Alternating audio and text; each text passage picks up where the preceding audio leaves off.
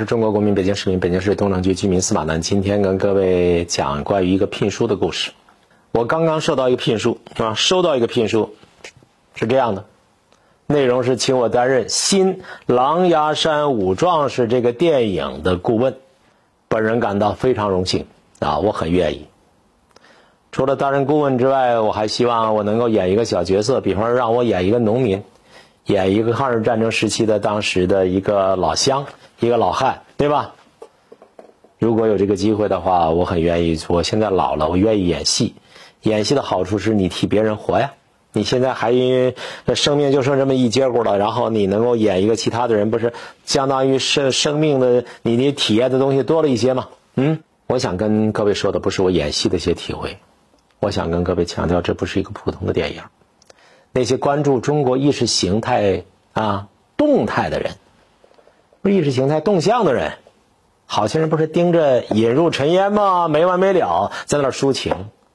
你干嘛只盯引入尘烟呢？你怎么不看看呢？这部电影啊，这部电影《新狼牙山五壮士》应当给予点关注啊！这是一个经过多年的艰难诉讼，诉讼什么打官司，打赢了反对历史虚无主义一场又一场的。战役之后，在推出英烈保护法的大背景之下，这个电影是为狼牙山武装是证明的具体举措，是投向公知群的一个集束炸弹。哎，所以值得关注啊！事情的缘起呢，我想跟各位讲个背景啊啊，这个背景很重要，有很多人不知道。二零一三年下半年，广州有个人发微博侮辱狼牙山五壮士。他胡诌啊，说这五个人不过是几个散兵游勇土八路，来村里之后要吃要喝，稍不注意就打人。他手上拿着枪啊，提溜着枪啊，村民不敢惹他呀。后来呢，村民就想办法偷偷的把他们的行踪告诉日本人，结果日本人就来围剿了。村民故意引这五个人往这个绝路上跑，这是个谣言。极其恶毒啊！这个谣言最开始的出处呢，查到了，这是一个汉奸网站炮制的，经过境外的敌对势力加工以后，再转回到内地的，又被呢这个人呢添油加醋发挥了一番，就这么一个东西，肆意抹黑抗日英雄，把凶残的日军说成是正义之师，把抗日的八路军说成是土匪，结果引起社会各界的愤怒的啊强烈的愤慨。广州越秀区公安局就把根据群众举报，就把这个造谣的人抓了，抓了行政拘留七天。哎，这人不服，这人跟执法部门打官司，当然最后失败告终了，这事儿就了了，就这么一段。介入这个案子的啊，诉讼代理人军转干部王立华同志，他又介绍一情况，他说呀。司马南，你说，任何一个有是非观念、有法律底线的公民，任何有良知的学者，对这事儿会怎么看？都应该对践踏、侮辱革命先烈的行为喊打，对不对？王立华是部队过去是师职干部啊，政工干部，很有水平的。你看多帅小伙儿后来啊，节外生枝，北京有一家杂志介入了，这家杂志牛大发的说出名字，很多人都知道，叫《炎黄春秋》。《炎黄春秋》有一个。主编，执行主编，后来退了，叫洪振快，震动的震，快乐的快，洪振快，洪振快这样的人，你作为主编，他却声援那个违法者，声援那个被关了七天的网上造谣的家伙。洪振快在网站上，在《炎黄春秋》的刊物上公开发表文章，他呢，当然不是上来就骂呀。他是用呢所谓的学术研究来诋毁狼牙山五壮士，他的文章造成了更加恶劣的社会影响，引发了全社会的怒斥和批判。当时呢，郭松民啊，郭松民是这这这这这中国人民解放军空军战斗机飞行员，军转干部郭松民，战斗机飞行员。郭松民说，他写郭松民微博里面写了一句话，说我们党要反对历史虚无主义。但反对历史虚无主义，如果不动这帮狗娘养的，这话就是笑话。郭松民很愤怒说了这话，就因为这句狗娘养的，郭松民就被《炎黄春秋》的洪振快告上法庭了，说郭松民狗娘养的这句话呢，侵犯了洪振快的呃名誉权。于是狼牙山五壮士这事儿又打上法庭。这个案子，二零一五年五月在北京开庭，打到二零一六年才判，当然是驳回洪振快的全部诉讼请求。法院的基本结论讲得很好，说他的文章，嗯，就是洪振快呀，在《炎黄春秋》的文章啊，伤害了公众的民族历史感情。《炎黄春秋》应当预见到可能产生的评价。回应批评乃至公众的反应，并因此对后果应该负有比较高的容忍义务。狗娘养的不算侵犯你名誉权，啊！就换句话说，你站在日寇汉奸的立场上践踏侮辱革命烈士，老百姓见义勇为啊！老百姓骂你狗娘养的，这不是侵犯你名誉权问题，是正义的。当然，这话不是人法庭说的，这我说。洪振快肆意侮侮辱英烈。还敢状告啊！捍卫英烈的公民，这也太嚣张了。所以社会各界很愤怒，知道吗？这里边愤怒老百姓说，比方说我也愤怒，我也发微博说点别的东西。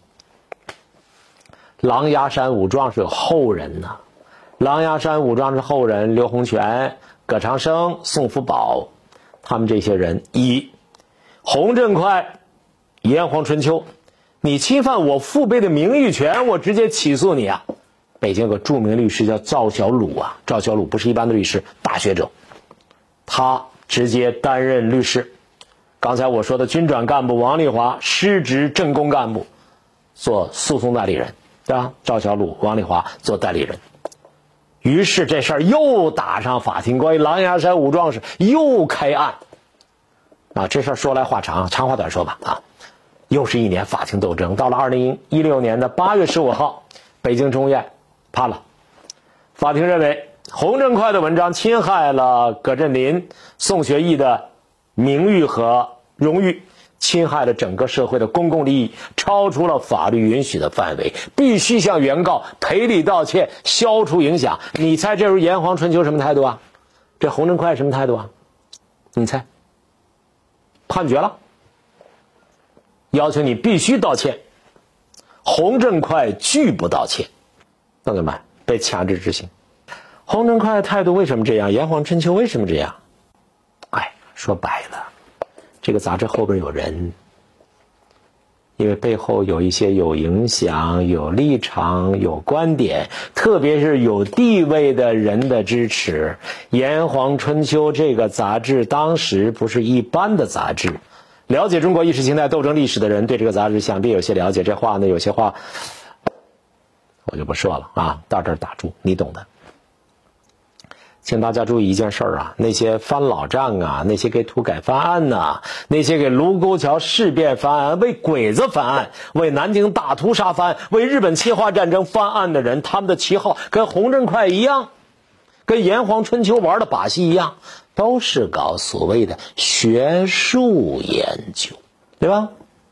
洪振快打着学术研究，还打着一个幌子，叫什么？叫揭露历史真相，干的却是颠覆历史、践踏革命英烈的勾当。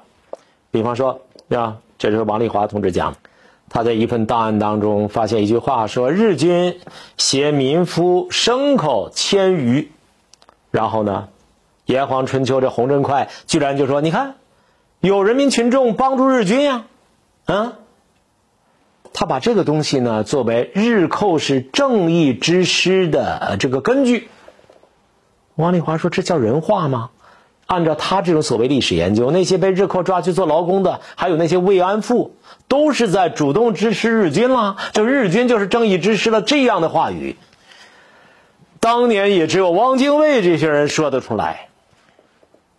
再比方说，他说狼牙山五壮士的事迹是假的，你跳崖地点都说不清啊。”官方材料当中，你又说狼牙山，又说呢棋盘陀，又说莲花峰，还有呢牛角湖，说过四个地方，到底是不是？到底什么地方？哎，他这个说法呀，对不了解这段历史的人来说，足以混淆视听。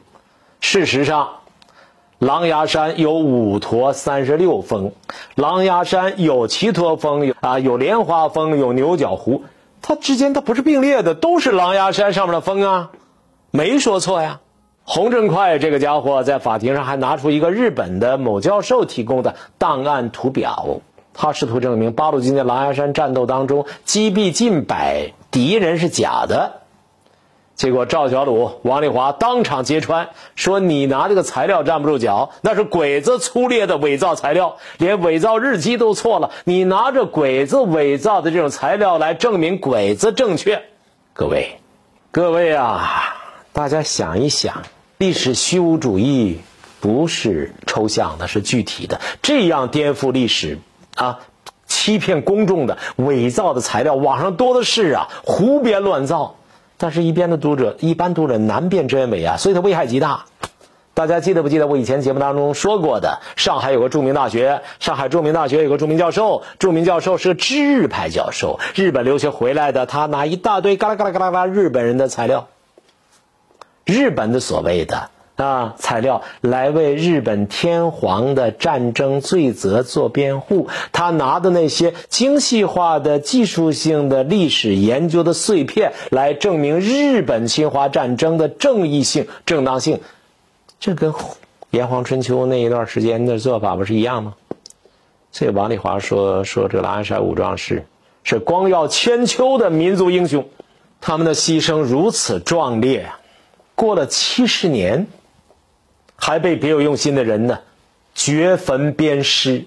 如果放任这种诋毁英雄的英烈的恶劣的呃行为猖獗下去，无数革命先烈和我们父辈用生命鲜血换来的今天的政权，难道不是处在危险当中吗？